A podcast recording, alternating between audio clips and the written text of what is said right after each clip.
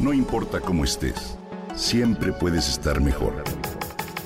Mejor, mejor. Con Reavivadas.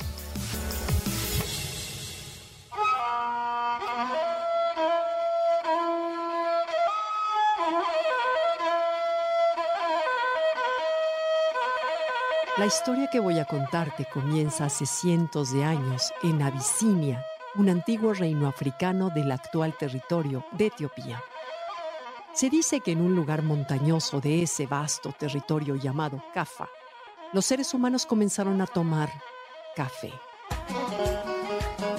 Según la leyenda, el descubrimiento lo hizo un joven pastor de cabras que observó que sus animales se llenaban de energía y vitalidad después de comer los frutos rojos de unos arbustos que crecían en estado silvestre. El pastor probó comer esas bayas y fue presa del mismo entusiasmo. Compartió el hallazgo y pronto su tribu encontró la manera de consumir como bebida esos frutos que no eran otra cosa que lo que ahora conocemos como cerezas del café. Es decir, el fruto del cafeto que contiene los granos. El uso del café se extendió por todo el Medio Oriente y hacia el siglo XV su consumo ya era muy amplio. En Europa se conoció en el siglo XVI a través de las embajadas turcas y fue muy bien recibido. Al continente americano llegó con la conquista europea y encontró climas muy propicios para su cultivo. Como puedes ver, el café tiene historia y forma parte importante de nuestra cultura. Actualmente es una vida enormemente popular, deliciosa y llena de significados. Pero también es un estimulante que debemos aprender a conocer para no excedernos en su uso.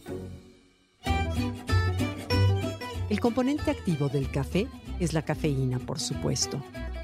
Descubierta a principios del siglo XIX por el químico alemán Friedrich Ferdinand Runch, pero ¿sabes cómo funciona la cafeína y por qué la usamos para mantenernos despiertos? La cafeína actúa sobre la adenosina, una sustancia que produce nuestro cuerpo durante la vigilia. El cerebro comienza a producirla desde que despertamos, se acumula progresivamente y es la encargada de generar somnolencia en el momento en que debemos dormir. Lo que hace la cafeína es que enmascara los efectos de la adenosina y es por ello que nos permite estar alertas y despiertos por más tiempo. Sin embargo, para no alterar el ciclo de sueño, debemos aprender que la cafeína tiene un promedio de acción en nuestro cuerpo de entre 5 y 7 horas, por lo que no conviene consumirla cuando se acerca el momento de descansar. Ahora bien, no todos eliminamos la cafeína a la misma velocidad y este ritmo se modifica con la edad, por lo que hay que identificar cuál es la respuesta de nuestro organismo frente a ella. Lo que sí hay que evitar es mantenernos despiertos de forma artificial por medio de la cafeína, como suele hacerse cuando debemos terminar un trabajo o conducir por la noche. Como lo comenté, la cafeína solo enmascara la adenosina, pero no la elimina y ésta sigue acumulándose sin que el cerebro identifique esa marca creciente.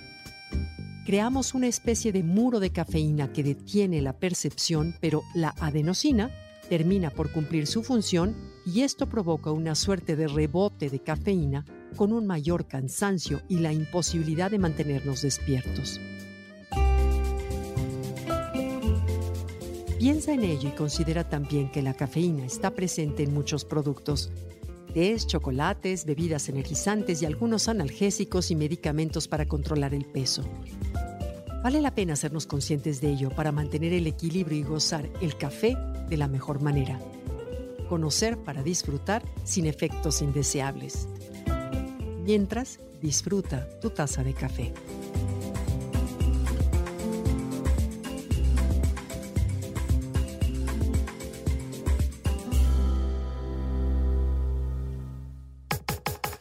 Comenta y comparte a través de Twitter.